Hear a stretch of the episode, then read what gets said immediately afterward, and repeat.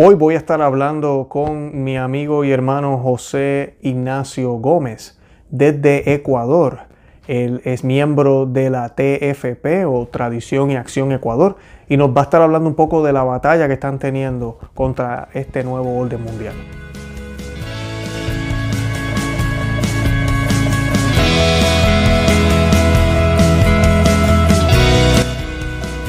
Conoce, Ama y Vive tu Fe. Este es el programa donde compartimos el Evangelio y profundizamos en las bellezas y riquezas de nuestra fe católica. Les habla su amigo y hermano Luis Román y quisiera recordarles que no podemos amar lo que no conocemos y que solo vivimos lo que amamos.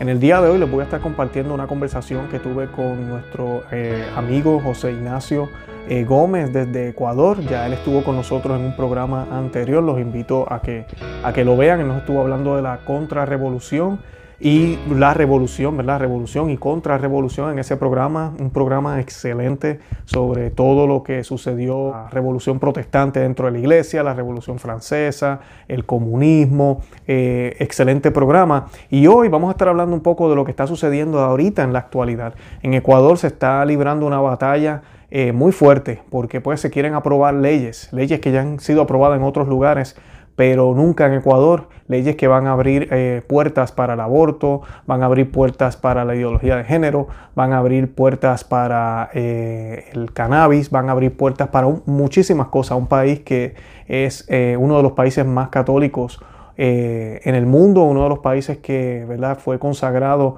al Sagrado Corazón de Jesús, el primero acá en América y pues sabemos que es un país que está siendo atacado fuertemente por Satanás ahorita mismo. Y pues ellos están haciendo eh, una batalla muy fuerte contra todo esto. Así que pues tenemos que apoyarlos, pero hoy él nos va a estar hablando qué es lo que está pasando y cómo Ecuador llega a esta situación. Y lo interesante de la conversación que vamos a tener en el día de hoy es cómo las organizaciones mundiales, todas estas eh, entes mundiales que están controlando prácticamente el mundo entero detrás de toda esta crisis con la enfermedad, con la, con la pandemia, eh, están utilizando esto para llevar esta agenda y están presionando a los países y le están dando dinero y le están dando fondos. Así que lo que estamos viviendo es una batalla que pareciera que no es batalla, pero sí lo es. Y están cambiando el mundo completo. Y como les he dicho ya varias veces en algunos de nuestros programas, este nuevo orden mundial o este nuevo normal, como lo están llamando, no va a tener espacio para cristianos católicos fieles como, como nosotros. Va a ser bien difícil para un cristiano católico poder defender su fe y estar con la cabeza en alto en un mundo que prácticamente predica, vive y, y ama todo lo contrario. Y pues eso es lo que vamos a estar hablando en el día de hoy. Yo los invito a que vean los enlaces que están colocados en la descripción de este video, donde está toda la información de ellos y también está la petición para que la firmen. Y también los invito a que visiten nuestro blog, conoceamavivetufe.com, que se suscriban aquí al canal en YouTube y que compartan el video en todos los medios sociales. De verdad que los amo en el amor de Cristo y Santa María, ora pro nobis. Ama Vive. Hoy tenemos de invitado de nuevo a José Ignacio Gómez de Tradición y Acción eh, desde Ecuador. Eh, José, buenas noches, ¿cómo estás?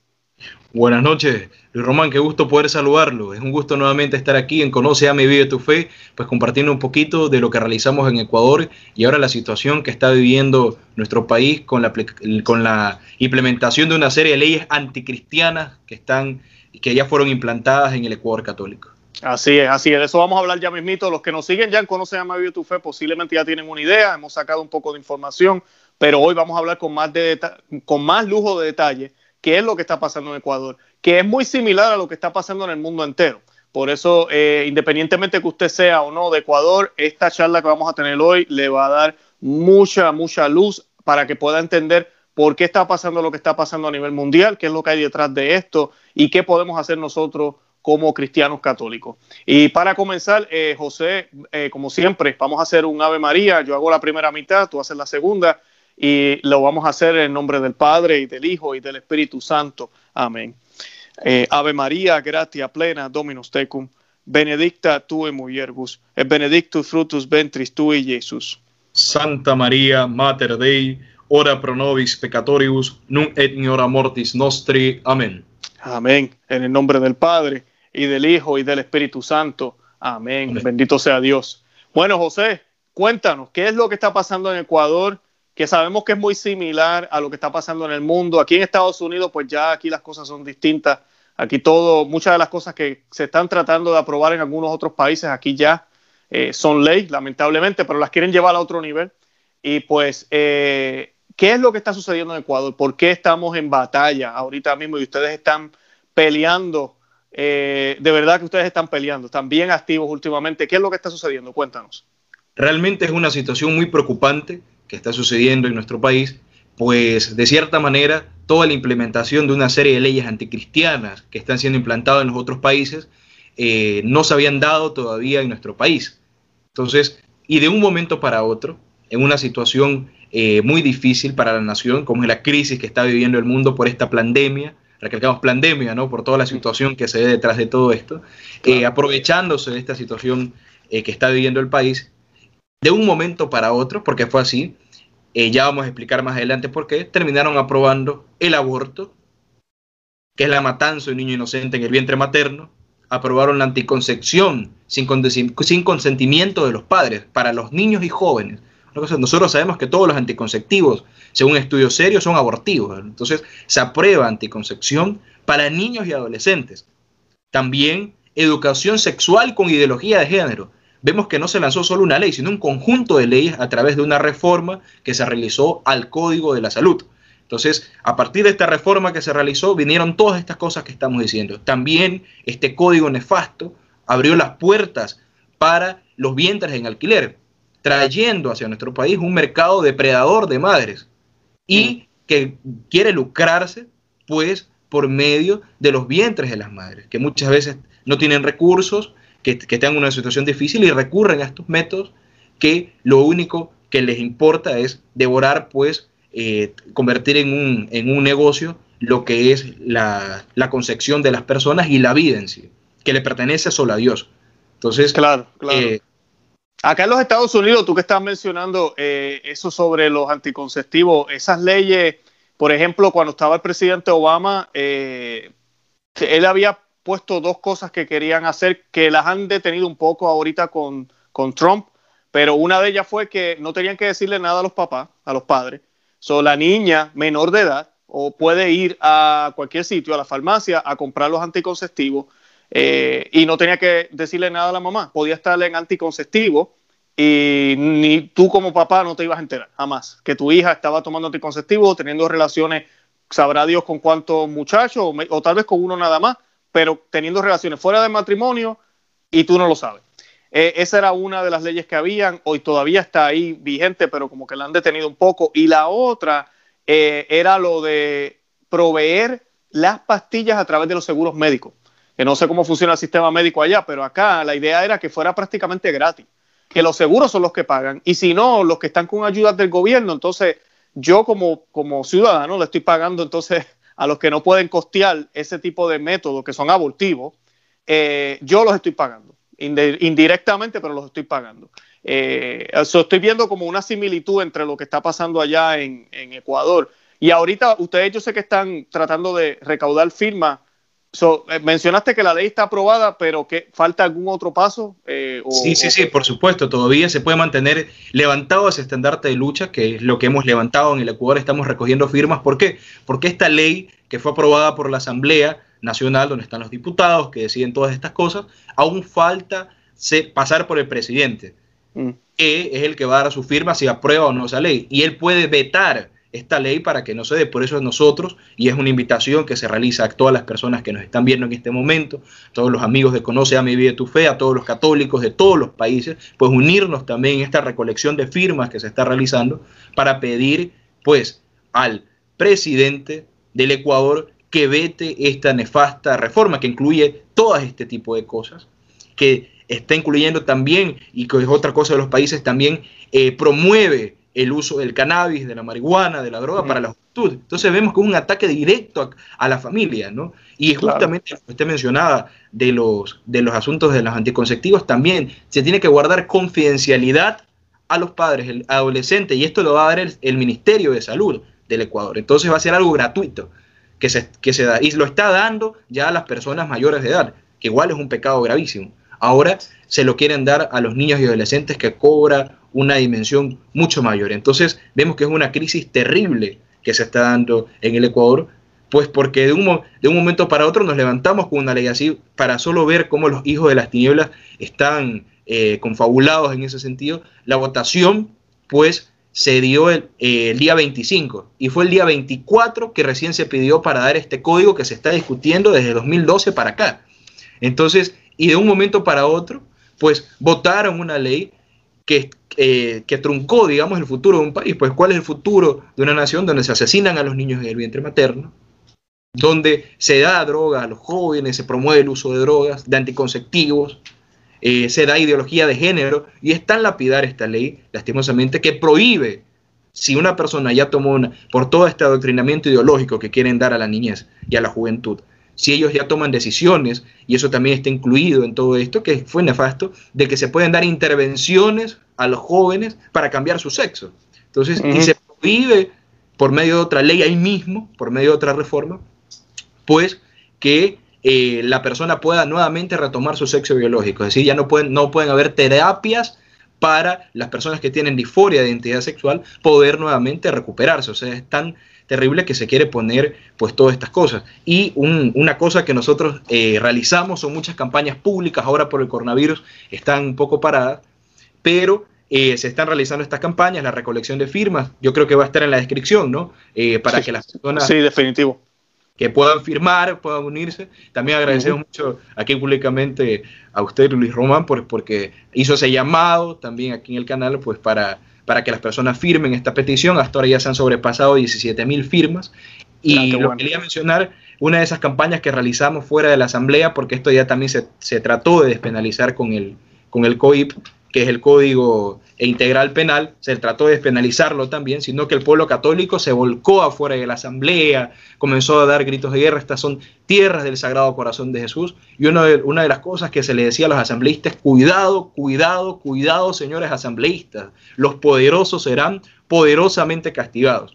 Entonces esto se lo dijo en, fuera de la asamblea en 2019, ¿no? Ahora lo podemos decir al presidente del Ecuador, que no traiga ese castigo divino para la nación, ya vamos a explicar por qué, porque el pecado del aborto es tan grave que atrae sobre la nación el, el, castigo divino, ¿no? Que quiere vengar esa sangre de los inocentes que está siendo derramada. Y Dios, que es la divina justicia, el divino juez, no puede permanecer con los brazos cruzados después de tras atroz crimen. Entonces, es una cosa muy importante decirle también al presidente del Ecuador, cuidado, cuidado, cuidado, señor presidente, los poderosos serán poderosamente castigados.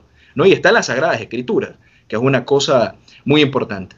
José, ¿cómo, ¿cómo Ecuador llega a esta situación? Porque como tú mencionaste, eh, eh, Ecuador, para los que no saben, eh, fue el primer país consagrado aquí en, en América, disculpen, al Sagrado Corazón, yo creo que del mundo, de por sí, al Sagrado Corazón de, Jesús, me he visto equivocado, pero por lo menos de América. Un país católico, un país que tiene múltiples devociones a la Santísima Virgen, incluyendo la milagrosa estatua de la Virgen de la, de, del Buen Suceso, de la Purificación. Hay muchísimo catolicismo en el país. ¿Cómo llegaron a esto?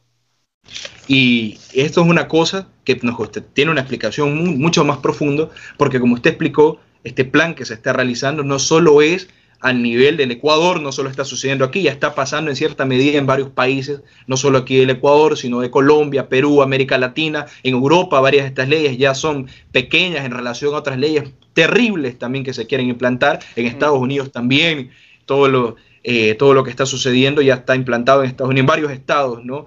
Y uno ve que todo va caminando hasta, hasta ese mismo punto, ¿no? Y una de las cosas eh, que se ven en ese sentido es que hay muchas organizaciones internacionales que están presionando a los países para que aprueben estas leyes anticristianas. Todo esto es movido por detrás, por una revolución anticristiana. Entonces, eh, que lo explica. ¿Y cómo, cómo, cómo, presionan al país? ¿Cómo pueden, no, no que los países son autónomos, cómo un país puede ser presionado por estas organizaciones mundiales? A ver, explícame. No, es una cosa que hay que ver muchas veces y el método que más utilizan, pues es el método eh, del chantaje, ¿no? de las ayudas económicas que se realizan. Y esto se comprueba en la práctica, no es una, una conjetura que se está realizando. Esto se explica la realidad con la situación del país y relacionado pues, con la pregunta que hizo, eh, que, usted, que usted nos hizo, ¿no? de cómo llegamos aquí. sucede, sucede que esto ya no se quiere venir implantando desde hace eh, desde ahora nomás. Como dijimos, este código de la salud se lleva discutiendo desde 2012. Y hace varios años atrás ya se viene minando a la familia, implantando poco a poco estas leyes eh, de manera surrepticia, de manera velada, se las vienen implantando sin mucho escándalo de la prensa y se va poco a poco trabajando a las personas. Entonces, y eh, una cosa que nos llama mucho la atención es que en medio de esta crisis del coronavirus, en el mes de abril de este año, pues la ONU, la Organización de las Naciones Unidas, mandó un, un plan de ayuda humanitaria para el Ecuador humanitaria entre mil comillas, ya vamos a ver por qué. Porque entre los, entre los puntos que pedían para que eh, se dé esa ayuda humanitaria, que contaba con el apoyo de 46.3 millones de dólares, eh, que era lo que iban a ayudar para reactivar al país o poner todo este plan en marcha, incluía que la matanza de niños inocentes, el aborto, el avictoramiento ideológico de los niños por medio de la ideología de género, incluía los vientres en alquiler y todas las reformas que vimos que hoy se aprobaron en el Ecuador, se aprobaron en este mes, el 25 de agosto. Entonces, en ese punto, eh, eh, la, Sociedad Ecuatoriana Tradición y Acción se pronunció con un manifiesto en el mes de abril y otras organizaciones providas también denunciando esto de la ONU y que lo pedían pues en el papel. Entonces nosotros podemos dejar el link para las personas que quieran leer y que está puesto ahí en el documento oficial, o sea, sin escrúpulos, eh, chantajeando a una nación pues para que apruebe estas reformas, ¿no? Si no, no llegaba la ayuda porque era el plan completo. y nada de esto es secreto ya, ya nada de esto es secreto. Lo que tú acabas de mencionar es muy cierto. Nada de esto igual que el Tratado de París, eh, que habla de la ecología supuestamente, y cuando tú lees el documento, todo lo que menciona del control natal, de la ideología del género, te hablan palabras como la, igualdad de, sexo y cosas así como, como extrañas, eh, el hablan del núcleo familiar. Cuando usted escuche palabras así que te hablan de la familia eh, nuclear o, no nuclear, la familia eh, tradicional, eh, expandir los caminos, esas palabras bonitas que ellos usan, están hablándote de, que las familias pueden ser hombres con hombres, mujer con mujer, todo tipo de familia, no es solo hombre, mujer y hijos. todo eso uno lo ve debajo de la bandera de la ecología. Yo a veces le digo a la gente que el nuevo el nuevo rojo es verde, ¿verdad? El rojo del comunismo, el nuevo rojo es verde. Y pues eh, ahorita tiene color de coronavirus, yo creo. Eso es lo que están usando. So, uh, yeah, tiene mucha razón. Y todo está ahí. Lo que pasa es que lamentablemente, y hay que, yo le digo a los que están escuchando este programa, por favor, tómese el tiempo de vez en cuando. Nosotros vamos a dejar los enlaces también. Yo sé que José nos los va a compartir. Y tómese el minuto, dele clic y léalo. Somos perezosos. Porque para otras cosas no somos perezosos, pero para esto sí lo somos. Y nos dejamos llevar por lo que nos dicen los medios. Y los medios lo único que nos van a decir es que le dieron yo no sé cuántos millones al país, o le van a dar, o nos van a dar aquello, y hasta ahí. Pero detrás de bastidores, ¿verdad? Tras bastidores, disculpen, eh, suceden muchas cosas. Y lo que estamos es vendiendo el alma. El alma nuestra, pero no tan solo el alma nuestra, el alma de nuestro país y el alma de los que, van, de los que están por venir, que ni siquiera han nacido. Le estamos dejando un mundo patas arriba, como decimos en Puerto Rico. Por supuesto. Y esas son las, como usted mencionó, todas esas palabras son palabras talismanes de la revolución, ¿no? Eh, de todo lo que está sucediendo. Esto lo decía el doctor Plinio Correo Oliveira, que es nuestro fundador, que vamos a hacer una referencia muy importante a un libro que él escribió más adelante, que ya lo mencionamos en el programa anterior, pues para también ver en conjunto la visión de conjunto de esta crisis que estamos viviendo, que sería algo muy bueno recalcar en ese sentido. Y él decía, son palabras talismanes de esta revolución anticristiana. Diálogo, esa familia eh, tradicional que utilizan, hay que superar todo eso. Entonces, todas estas palabras que utiliza equidad de género, pues son justamente para confundir. Y una de las cosas que dejaban muy claro estos textos y estas reformas es la ambigüedad con la que estaban escritos. De tal manera que aquí Ecuador se ha armado un, un debate en que si realmente se despenaliza el aborto, no se despenaliza. Claro, los, los que están promoviendo esto dicen no se despenalizan todas estas cosas, pero los que estudian la ley y, la ven y, la, y ven que se abre la puerta para todas estas cosas, ¿no? Y un, artículo que es muy esclarecedor también eh, salió en la Brújula Cotidiana, que es un diario italiano, pues que, narra la situación internacional y es muy interesante para leerlo un, un, pedacito nada más, que es el enunciado, la primera parte, para que confirme un poco lo que estamos diciendo y esclarece aún más. Dice, Ecuador es el primer país que se somete oficialmente al chantaje de la ONU que para financiar el plan para enfrentar el COVID-19 exige la liberación del aborto y la ideología de género, así como la legalización del cannabis y vientres de alquiler. Es algo vergonzoso que requiere una reacción internacional, incluyendo una acción decisiva de la diplomacia del Vaticano. ¿no? Es un clamor que hacemos los mm. católicos del Ecuador por medio de este programa, pues también para que eh, el Santo Padre se pronuncie en relación a esto. El Ecuador es el primer caso de estos planes, fueron entregados a todos los países de América Latina. Y no solo la ONU, la OMS había puesto como un plan principal entre sus puntos para conseguir pues en, América Latina en este año 2020 era la implantación de todas estas cosas, aborto seguro y legal, todo, todo lo que habíamos mencionado. Y está ahí, y lo dicen, ¿no? Como un derecho que tienen las mujeres hoy en día.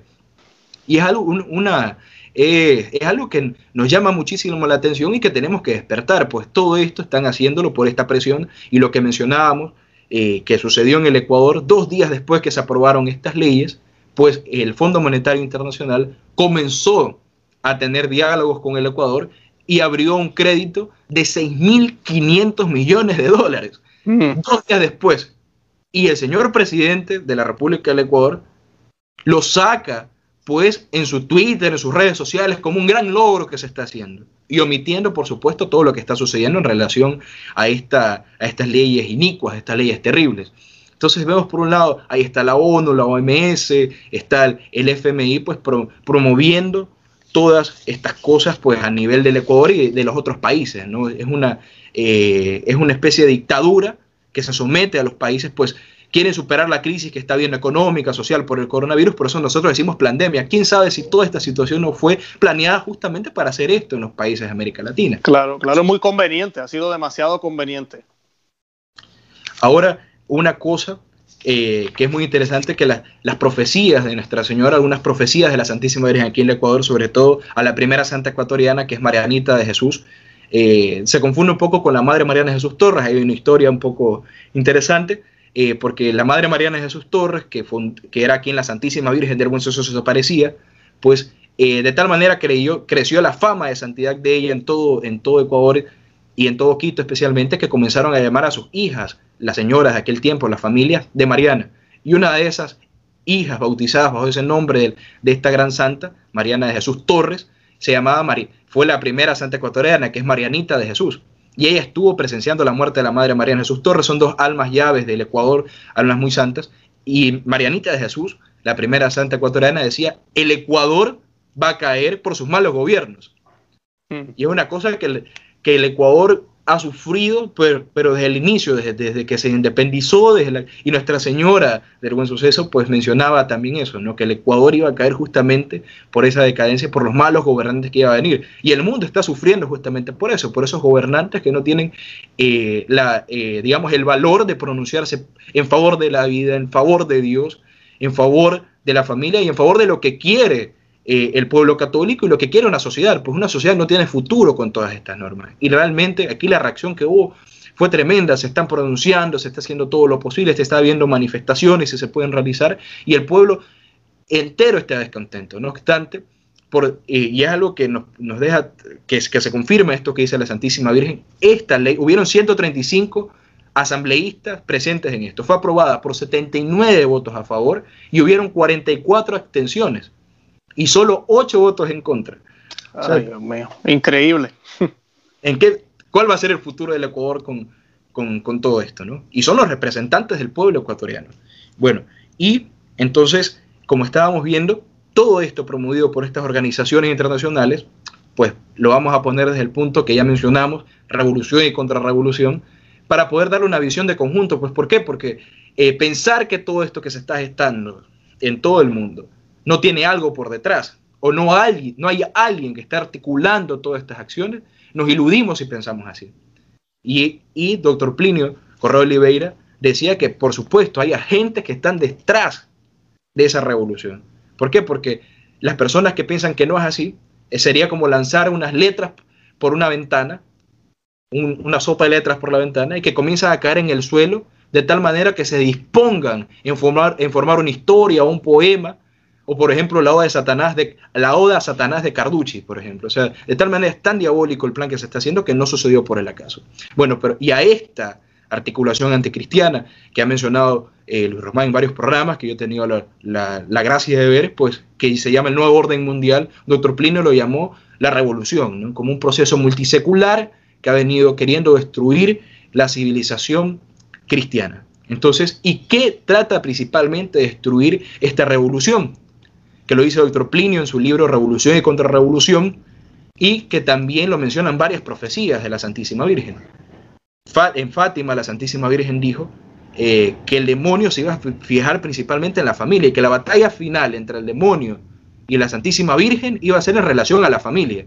Entonces, justamente estos puntos que se quieren destruir son la tradición de la Santa Iglesia Católica, la familia como Dios la creó y la propiedad privada en el sentido del comunismo, querer globalizar todo, tomar de sí todas las propiedades y comenzar, a hacer un Estado anárquico, como ya sucede en, Venezuela, que está en una crisis terrible, como sucede en Cuba, como en cierta parte está, sucede en Rusia, en China y en los estados comunistas. Entonces, por eso, nuestra institución nació para luchar en defensa de la tradición, de la familia y de la propiedad. Por eso tradición, familia y propiedad. Y quería, quería añadir algo ahí rapidito. Es bien importante que los que nos ven entiendan, el demonio odia a la familia, porque la familia es, es igual que la iglesia. Son, bueno, son pequeñas iglesias. En cada hogar, ¿verdad? Siempre nos dicen a nosotros, los casados, ¿verdad? Eh, ocúpate de tu iglesia. ¿Cuál es tu iglesia? Pues tu casa, tu familia. Y hay una cabeza, que es el papá, la, eh, eh, la madre eh, es, sumisa a la cabeza, pero la cabeza tiene que estar dispuesta a dar la vida, ¿verdad? Por esa esposa, como lo hizo Cristo por su iglesia. y hay, hay, hay, un compromiso de ambos que prácticamente son uno, pero cada cual tiene su propio rol, tienen hijos, al igual que la iglesia tiene hijos. El, el, el destruir a la familia, por eso también hemos visto que han destruido tanto la imagen del Padre, porque es un reflejo del, del plan de Dios. Y el comunismo y bueno, a Satanás no le conviene, pero también el comunismo tampoco, porque el comunismo, para el comunismo tú y yo somos eh, un número más. Cuando hay familias, entonces los hijos no son del Estado, los hijos son de sus papás. Pero si yo destruyo a la familia, ya los hijos no son del, de la familia, son ahora del Estado. Entonces ahora yo le puedo decir a ellos cómo van a ser educados, cómo van a ser adoctrinados, les puedo dejar saber cómo deberían pensar. Ahorita les puedo dar la opción de escoger si quieren ser hombre o mujer. Y, por ahí podemos seguir, ¿verdad? Todos los disparates que van a inventarse. Ese es el plan que hay detrás de esto y por eso es que el ataque es en contra de la familia. Por eso la Santísima Virgen María nos alertó de eso. A nivel espiritual, pero también a nivel político aquí, humanamente, la familia es un problema, la familia tradicional. Por eso es que vemos tanto ataque. Quería decir eso porque yo creo que a veces la gente como que no entiende ese, ese punto. Para que lo puedan no, y ese nexo es muy, muy importante, que mencionó lo que la Santísima Virgen denunció, nuestra, la, Santísima Virgen en Fátima, que ahora para la humanidad entera, ella dice una frase reveladora, si el mundo no se convierte, Rusia expandirá sus errores por el mundo. Mm. Entonces, y ese error que Rusia expandió fue el comunismo. Entonces, y uno dice, no, el comunismo murió con la caída del muro de Berlín. Muchas personas dicen eso, ¿no? Entonces, no obstante, las ideas comunistas prevalecieron y que se basa en el, materialismo y el ateísmo. Entonces vemos nuestra, nuestra sociedad cada vez más materialista y cada vez más atea. Son los ideales que el comunismo que vio, que no los podía implantar a la fuerza, ahora lo, lo está implantando por medio de todas estas tácticas que están utilizando, ¿no? por medio de la política, más sutilmente por medio de una guerra psicológica revolucionaria que se hace a la familia. Cómo se va adoctrinando a las personas por medio de la televisión, los programas inmorales, eh, todo esto, cómo va adoctrinando a las personas para hacerlas cada vez más comunistas en el fondo. Por lo tanto, más ateas y más materialistas. Y ese mal que está matando a nuestra sociedad y hay que verlo. Y ese es el punto principal. Por eso la importancia pues, de levantar ese estandarte de lucha y no bajarlo. Y ahora todos estos pecados que promueve el comunismo, porque son pecados inmensos, por ejemplo el aborto, la iglesia eh, lo cataloga como un pecado que clama a Dios por un castigo. Y para entenderlo un poco, no, eso es muy radical, diría la gente, pero es tan terrible para poderlo, para poder comprender cómo es esto. Si en un estado normal, en una, en una sociedad, que hay una ley, en, un, en un estado, por ejemplo en Ecuador, está penado y en Estados Unidos también un asesinato. Y dependiendo de la gravedad del crimen que se cometa, incluso en Estados Unidos está eh, la pena de muerte. Entonces, porque es grave lo que se está haciendo y la persona, pues, que lo cometió, por más que esté arrepentida, pues tiene que cumplir esa, esa condena que está impuesta. Él sabe que si hace esto, si asesina a una persona, por ejemplo, pues está, está sujeto a una ley. Ahora, cuando la iglesia cataloga el aborto así, se está fijando primero que es un asesinato, pero es el asesinato más terrible que se puede cometer que es contra el niño inocente en el vientre materno. Y un paroxismo del mal, porque el lugar donde debería ser el más seguro, que es el vientre de su madre, se convierta ahora en el lugar donde es más perseguido. En Estados Unidos yo vi una estadística, 50 millones de abortos cada año y que va aumentando conforme se... va. Entonces, ¿y quién hace justicia por esos 50 millones de niños abortados? Y en el mundo entero mucho más. ¿Quién está queriendo hacer justicia por ellos? Y Dios, nuestro Señor, que es el divino juez, puede permanecer, Él siendo justo, con los brazos cruzados en relación a una situación así. Entonces, por lo tanto, se dice que Dios, como es amor, es misericordioso y está dispuesto a perdonar al que se arrepiente. Asimismo, aquellos que están espedernidos en el mal y propugnan todas estas cosas, pues atraen sobre ellos, y en este caso que toma una dimensión peor, cuando un país acepta una ley así, por los gobernantes que ellos mismos eligieron, se convierte en un pecado del país. Entonces ahí no solo se atrae el castigo divino para una persona en particular, sino para la nación entera. Y esto lo dice pues San Agustín, él dice que a las naciones, todo el mundo está sujeto al juicio de Dios, pero las naciones en su conjunto no tienen un alma, por eso no pueden ser juzgadas por Dios en el juicio particular. Por lo tanto, las naciones son juzgadas en esta tierra. Entonces, y está en Isaías, en Isaías 10, hay de aquellos que ponen por sentado los decretos de la iniquidad y ahí comienza todo un trecho que explica cómo esas naciones que ponen por sentado, es decir, como ley, los decretos de la iniquidad y los, los decretos de la maldad, son pues castigados y lo dice ahí, buscar ese, ahí es leerlo, es tan terrible, y, lo pone de una manera que así, que hagan penitencia y todo esto, aún así el juicio divino queda suspendido sobre ellos, el castigo divino. Y es algo que tenemos que verlo, ¿por qué? Porque las personas que debaten en relación al tema de la, del aborto, eh, todas estas leyes anticristianas, eh, vientres en alquiler, todo esto, quieren evitar el punto religioso. Y muchas veces sucede que dicen, no, el aborto es, un, es, una cosa inmoral, es un asesinato, pero el, punto religioso está tan estigmatizado pues, por las personas que atacan a la iglesia que no lo quieren tocar y es el punto principal y, y, no quieren poner ese punto en la balanza porque saben que desde ahí están totalmente perdidos y el demonio como es astuto no quiere que se diga eso. Y es lo que más debemos que recalcar los católicos en sí. Y una cosa muy bonita que dice San Agustín eh, en función de eso es que así como son pecados públicos, que creo que lo mencioné en el programa anterior, eh, que tuve la oportunidad de, estar, de ser entrevistado, eh, como son pecados públicos, así mismo la reparación que se tiene que hacer a Dios es pública. Por eso es que nosotros en sí, como institución, jóvenes católicos consagrados a la Santísima Virgen, luchamos, salimos a las calles con megáfonos, con carteles, con el Santo Rosario en la mano, a reparar públicamente, a reparar esa honra de Dios que está siendo pues ultrajada delante de la mirada impávida de la humanidad. Y eso es lo que tenemos que hacer los católicos en sí.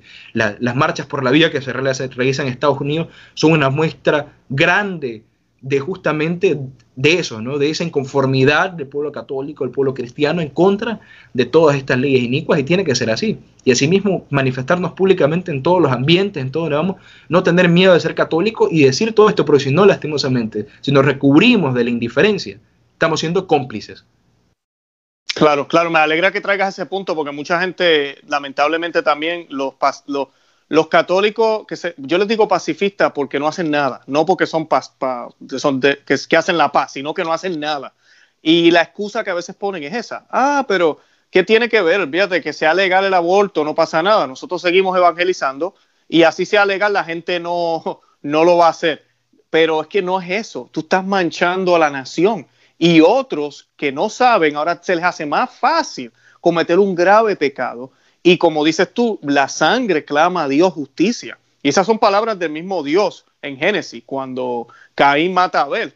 Él, escucha el clamor de esa sangre, ¿verdad? Y imagínense en el clamor de, como tú mencionaste, un inocente que ni siquiera tiene la mínima oportunidad de poder defenderse, ni siquiera la más mínima. Y mira que nosotros a veces vemos crímenes que asaltan a una señora y le pegan y son cinco hombres y uno ve esos videos y uno se queda como que qué horrible, eso no es nada comparado con la de un infante que no puede ni siquiera mover las manitos, no puede, no tiene fuerzas, es, diminuto, es pequeño y venimos y le quitamos la vida y lo matamos.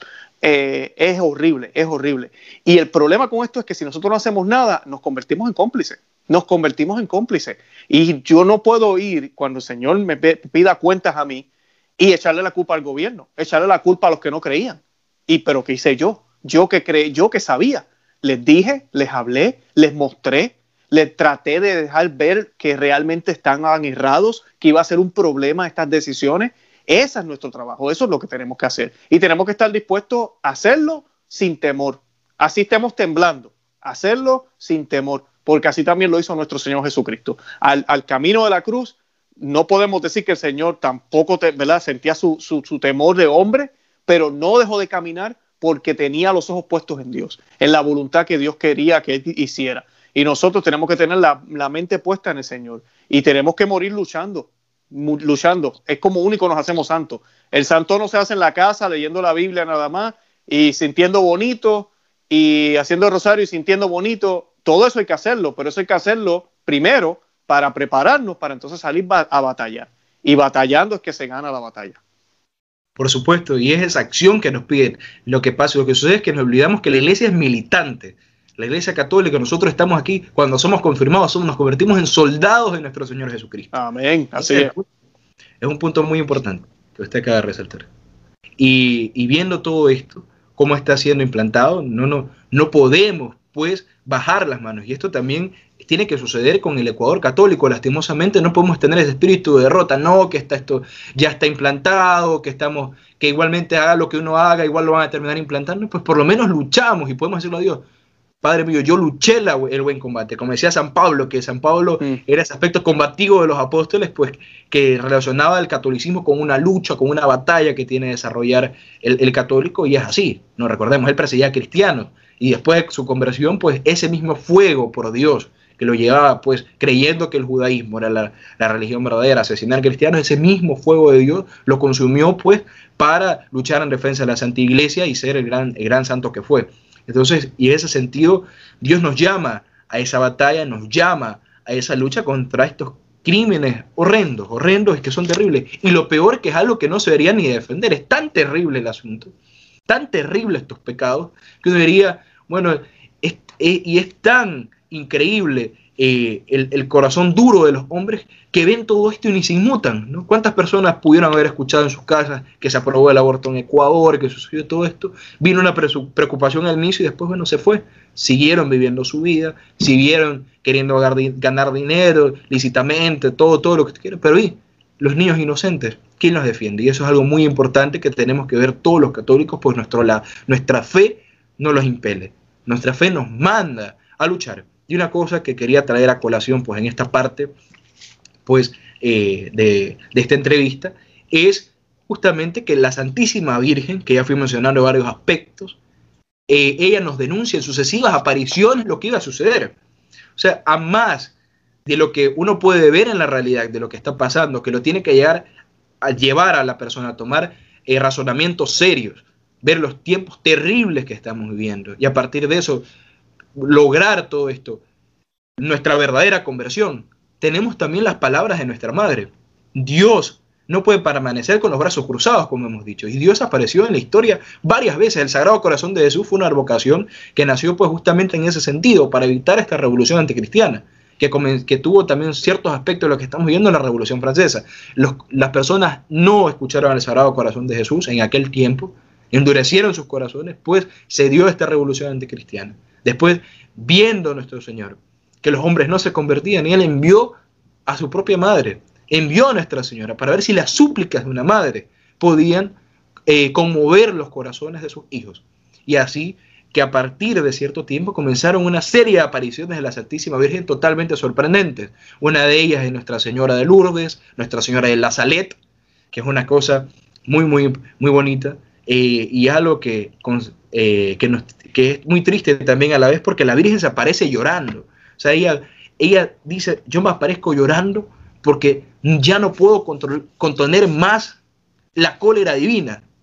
Nuestra Señora llora delante de dos pastorcitos, que eran Melania y Maximino, llora delante de ellos para demostrar la impotencia que como madre sentía al ver la humanidad tan perdida ahí podemos leer las, revelaciones de Nuestra Señora de la Saler, son muy reveladoras y por mucho tiempo por sus mensajes pasaron ocultas, eh, porque realmente los mensajes son muy fuertes, en el, y, pero, y que tienen mucha razón, y que hoy en día esos mensajes que antes nos parecían parecer fuertes, hoy día tienen una consonancia pues inmensa. También después de Nuestra Señora de la Salec tenemos a Nuestra Señora de Fátima, que fue casi una de las últimas apariciones marianas que hubieron, eh, después vino Aquita, pero estaba Nuestra Señora de Fátima, que en 1917 ya nos habla de esta crisis. Y hay tres puntos principales que la iglesia pone para poder corroborar si, si es una vocación verdadera y que se da en las Sagradas Escrituras y se da en todas estas profecías. Son tres características principales. Primero, una denuncia,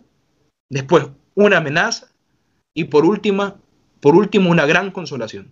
Entonces, la Santísima Virgen en todas estas apariciones, ella nos comienza a denunciar los pecados que se estaban cometiendo, los pecados de la humanidad, ver cómo todo eso ofendía a Dios para lograr la conversión.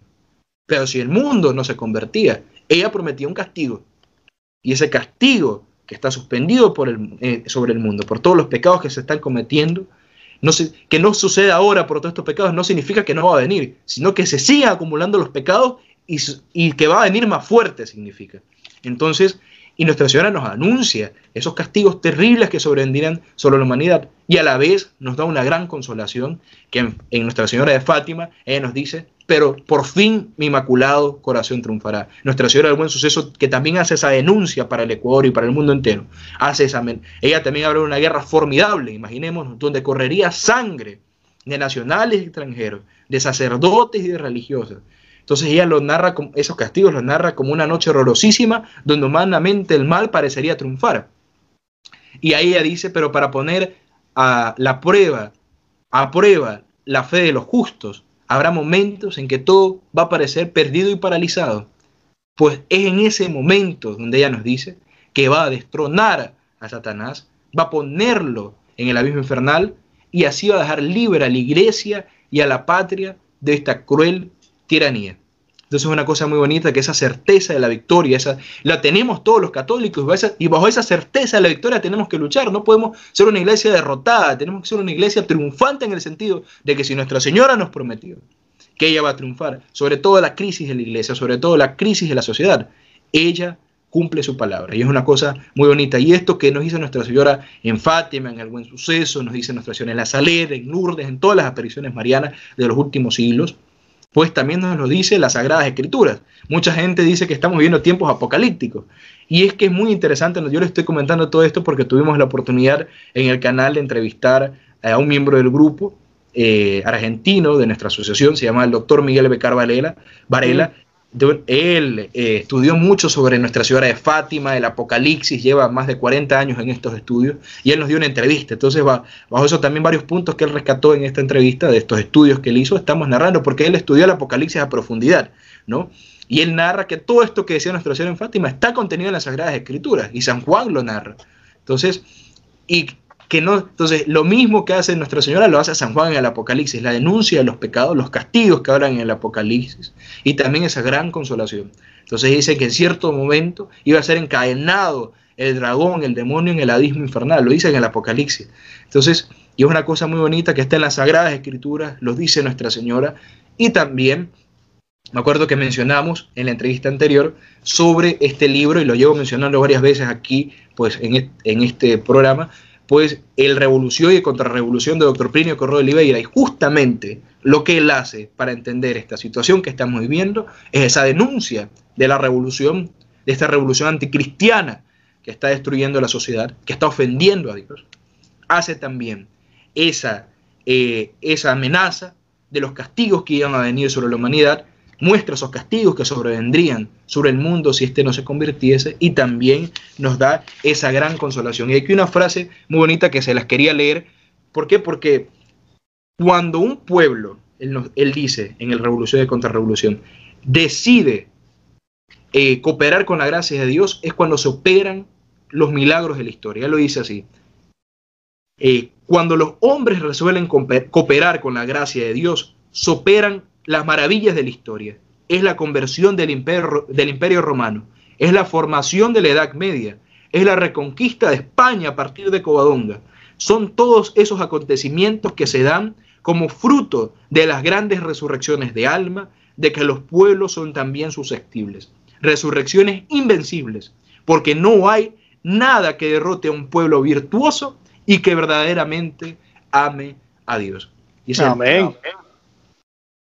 Qué bien, qué bien. principal en, en ese sentido, pues porque eso tenemos los que están del lado del mal, saben que lo que están trabajando es para el demonio.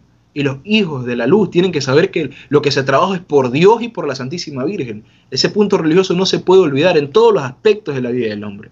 Una parte principal y que va a ayudar verdaderamente a hacer una lucha verdadera contra el mal. Pues si el demonio se lo quiere combatir solo con medios políticos, medios sociales, no se puede. Es con las armas espirituales. Y a partir de esas armas espirituales, la acción es que se pueda hacer una acción verdaderamente correcta en relación a esta revolución anticristiana propulsada por estos agentes del demonio. Y entonces es una cosa muy interesante. En ese Sabe que, que, José, me, me alegro que hayas tocado ese punto porque es verdad, muchas veces podemos perder la esperanza. Podemos perder la esperanza, vemos todas estas leyes. Aquí en los Estados Unidos, por ejemplo, eh, yo no te voy a mentir, estos últimos 10 años, yo le digo a mi esposa, de verdad que uno se siente que uno no es de aquí porque es que el mundo va por, otra, por otro camino. Y por ejemplo, aquí en junio, cuando se celebra el mes del orgullo gay, esas banderas de arcoíris por todos lados, por todos lados. Uno maneja, hay una bandera, por allá, por acá. Y uno está en contra de eso y uno se siente, y como siempre me recuerdo de las palabras de Jesús, eh, ustedes no son de este mundo. Ustedes, no son de este mundo. Y es cierto, así me, y estos últimos 10 años pues yo personalmente les comparto a la audiencia, yo me siento así. Es una cosa eh, increíble cómo el mundo ha ido eh, abrazando estas nuevas ideas y, definitivamente el contraste. Si estamos viviendo nuestro cristianismo, yo no estoy diciendo que soy el más santo, pero cuando uno ya entiende lo que Jesucristo nos pide, cada vez es más y más y más mayor. ¿Y qué significa eso? Que nos van a odiar cada día más, más y más y la, y la batalla se va a formar con mucha más claridad porque se está polarizando okay, los, dos, los dos lugares, los dos lados de la batalla. Y, y, mira, tenemos que estar dispuestos a amar. ¿Y por qué digo amar? Estoy hablando de batalla y dije amar. Y muchos me dirán, pero tú estás hablando de batalla, no deberías decir, deberíamos estar dispuestos a pelear. Bueno, porque amar es entregar la vida por el otro. Eso es amar. O sea que si yo amo a Dios como digo que lo amo, si yo amo a mi familia, si yo amo a los que están por venir, yo voy a estar dispuesto a entregar mi vida. Puede ser que me toque entregarla con sangre, puede ser que me toque entregarla con mucho trabajo, con desprecio, perdiendo trabajo, perdiendo ofertas de empleo, perdiendo negocio, el desprecio tal vez de un familiar, el desprecio de los hijos, el desprecio de, de los padres, no sé. Pero estar dispuesto a perder la vida de alguna manera, porque el martirio es el único camino para llegar al cielo. O sea, es Dios, ¿verdad? Cristo. Pero Cristo pasó por la cruz. O sea, que no nos creamos que nosotros no tenemos que pasar por la cruz también. De alguna forma tenemos que pasar por ella. Y me alegro que lo hayas dicho porque eso, ¿verdad? Tener esa esperanza es lo que nos, nos ayuda a no perder ese norte cuando ya la batalla se ve perdida, como las grandes historias de batallas que hay, hay muchísimas, donde mm. todos los, los muertos y el humo y no se ve nada y de momento la bandera está izada lejos o hay el capitán está por allá, no sé, todas esas historias que hay que uno, ¿verdad? Nosotros como hombres nos encantan.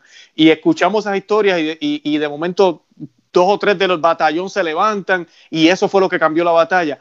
Así, eso es lo que nos está diciendo nuestra señora, que justo en ese momento, cuando todo está perdido, ahí va a venir y el Inmaculado Corazón de María va a triunfar. Pero tenemos que estar en la batalla, con la cabeza arriba peleando. Por supuesto, porque eh, si no hay aquellos que luchen por Nuestra Señora, aquellos que Nuestra Señora mire en su hora de aflicción y digan sí, ¿dónde va, dónde va a ejercer su, imperio y su dominio el Sagrado Corazón de Jesús y el Inmaculado Corazón de María? Pues rey, los reyes tienen que tener sus súbditos, sus servidores. Y el pueblo católico está llamado para conocer, servir y amar a Dios. Y es la misión de todos los seres humanos en esta tierra.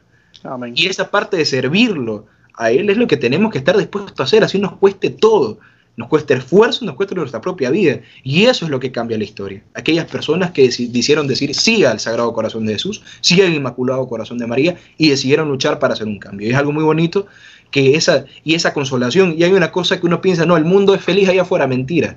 Y es una, una mentira, uno lo puede ver. La felicidad no se encuentra en el mundo. Si la felicidad se encontrara en el mundo, estuviéramos en el paraíso terrenal estuviéramos en la tierra, porque la gente lo está buscando allá y no lo encuentra. Y ahí viene la depresión, el uso de drogas, todas estas cosas que estamos, que está pasando el mundo contemporáneo, ¿no?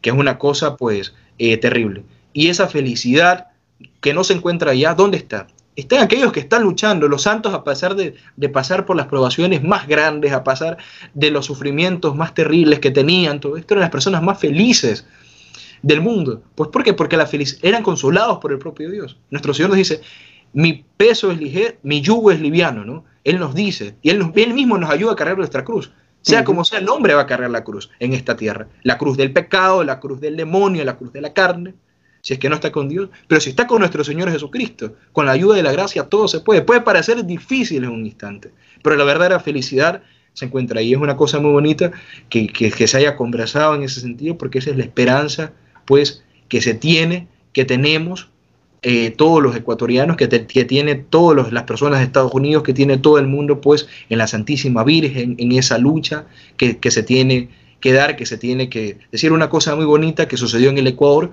eh, en relación a ese llamado, y es una de las revelaciones que, más me toca a mí personalmente, que es la del divino niño Jesús de la cruz del Pichincha. El niño Jesús, con que la Santísima Virgen del Buen Suceso aparecía en su brazo izquierdo, también iba a demostrar su predilección por estas tierras, por el Ecuador, por el mundo. Entonces, y él fue llevado a, las faldas del monte Pichincha, que es un monte eh, que se encuentra un volcán inactivo que se encuentra aquí en la ciudad de Quito, en, que es la capital del Ecuador, que está rodeada por montañas. Bueno, entonces es el, monte más representativo. El pueblo de Quito está a las faldas del Pichincha, del volcán Pichincha, y fue llevado ahí por los tres arcángeles del Niño Jesús, que, con la que la Santísima Virgen desaparecía.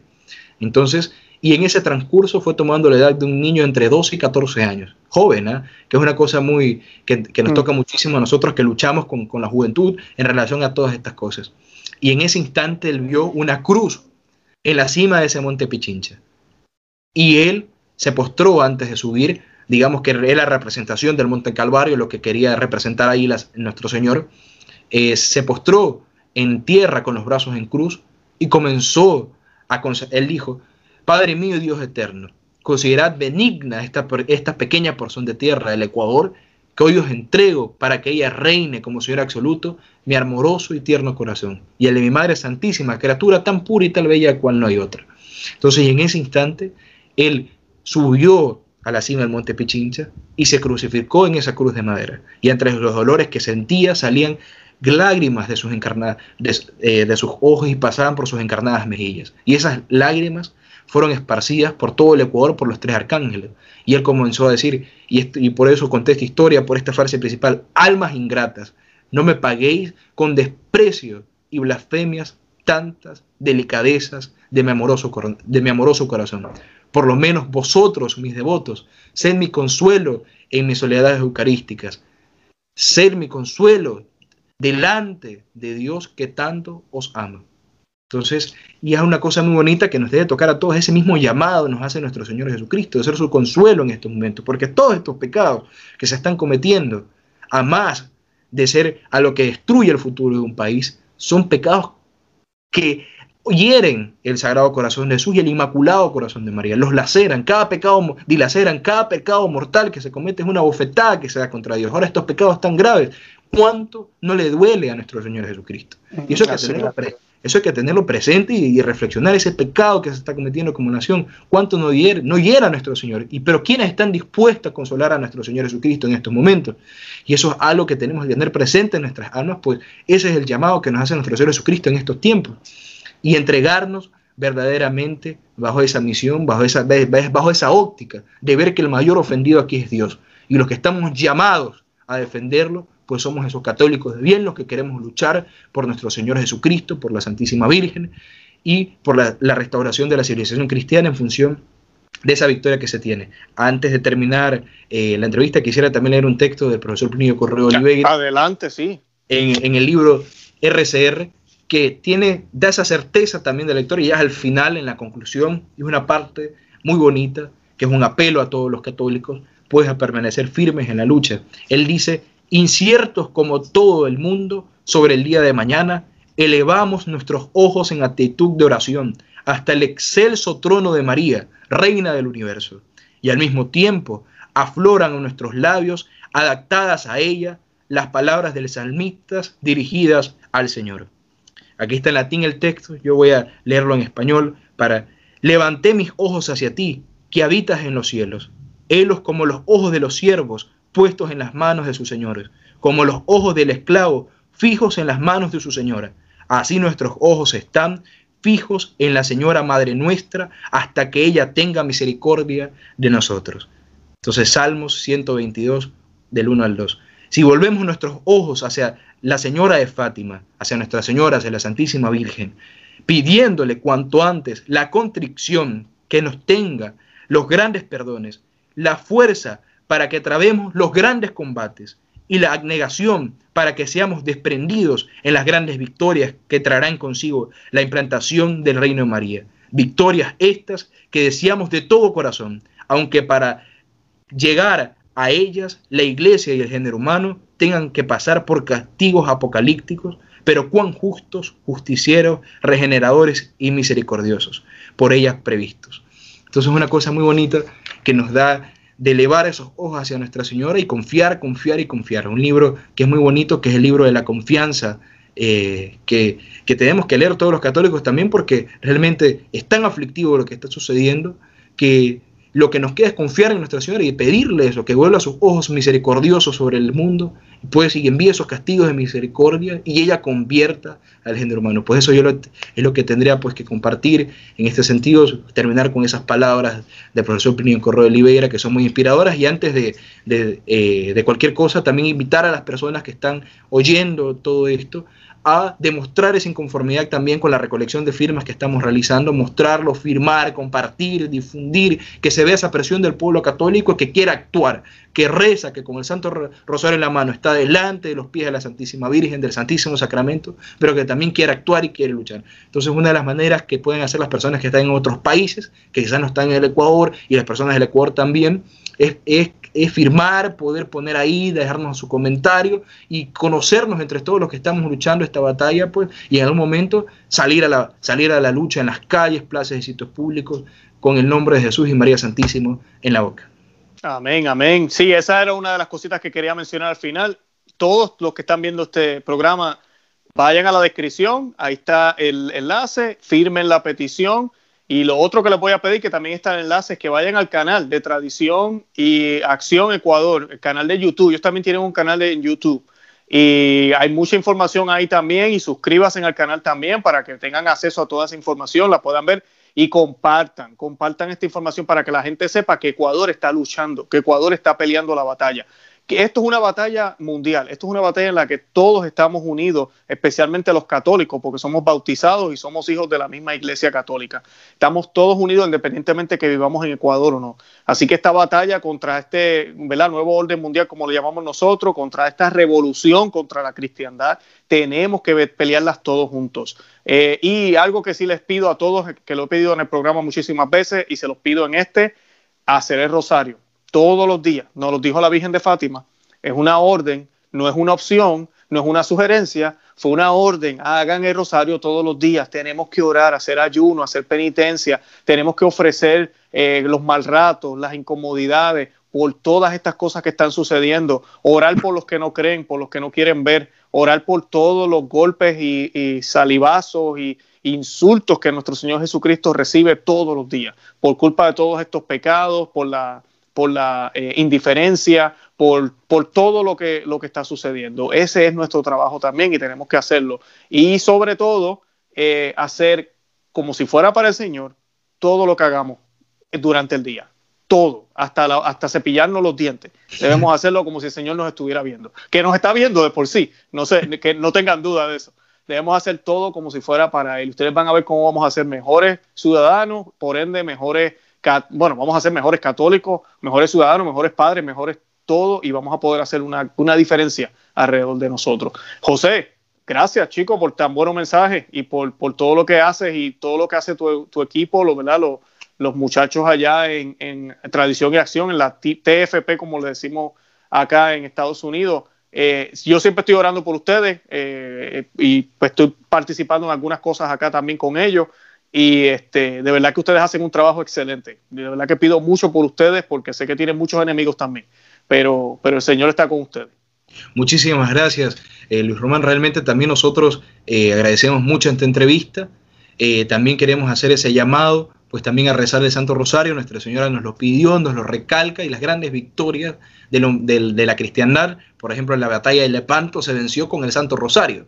Entonces, y así todas las grandes victorias que se han dado de esa cristiandad que lucha también, se ha dado también por el rezo del Santo Rosario, con el Santo Rosario en una mano y la espada en la otra, como ha sucedido. Santo Domingo, hay milagros extraordinarios y este milagro se puede conseguir también por ese rezo del Santo Rosario y agradecer muchísimo porque toda la información, todo ese conocimiento, ese amor que se brinda en este programa, la fe católica es algo indispensable en estos momentos, es algo eh, necesario para los católicos conocer la verdadera fe, la doctrina de la Santa Iglesia Católica y también compartirla. Entonces, eh, así mismo como usted ha hecho el llamado, pues, a suscribirse a nuestro canal, también nosotros hacemos el llamado a todas las personas que están viendo a suscribirse, conoce, ama y vive tu fe. Entonces, para que puedan, lo puedan realizar, y agradecemos muchísimo. También eh, eh, cuenta con nuestras oraciones siempre, a los pies de la Santísima Virgen del Buen Suceso. Y una cosa que vamos a ofrecer aquí, que va a ser un poco, poco convencional, que es a las personas que quisiesen que su nombre estén a los pies de la Santísima Virgen del Buen Suceso, esta vocación eh, ecuatoriana que habla justamente de esta situación, esa, esa imagen pues eh, milagrosa, lo hagan escribiéndolo a nuestro, eh, a nuestro email, que se lo podemos dejar, nos pueden escribir sus intenciones, son secretas, nadie las va a leer, va a ser puesta pues a los pies de la Santísima Virgen del Buen Suceso y a los pies también del Divino Niño Jesús de la Cruz del Pichinche, por supuesto. Ya por aquí decirlo, van a estar puestos el nombre de usted, Luis Román, y de toda su familia. Gracias, gracias, Antito. Bien, bien, pues José, de verdad que nada, te vamos a tener de nuevo.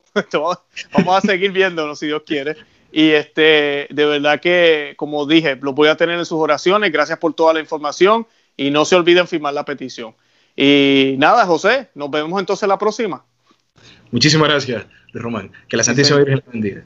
Amén, igualmente. Bye bye.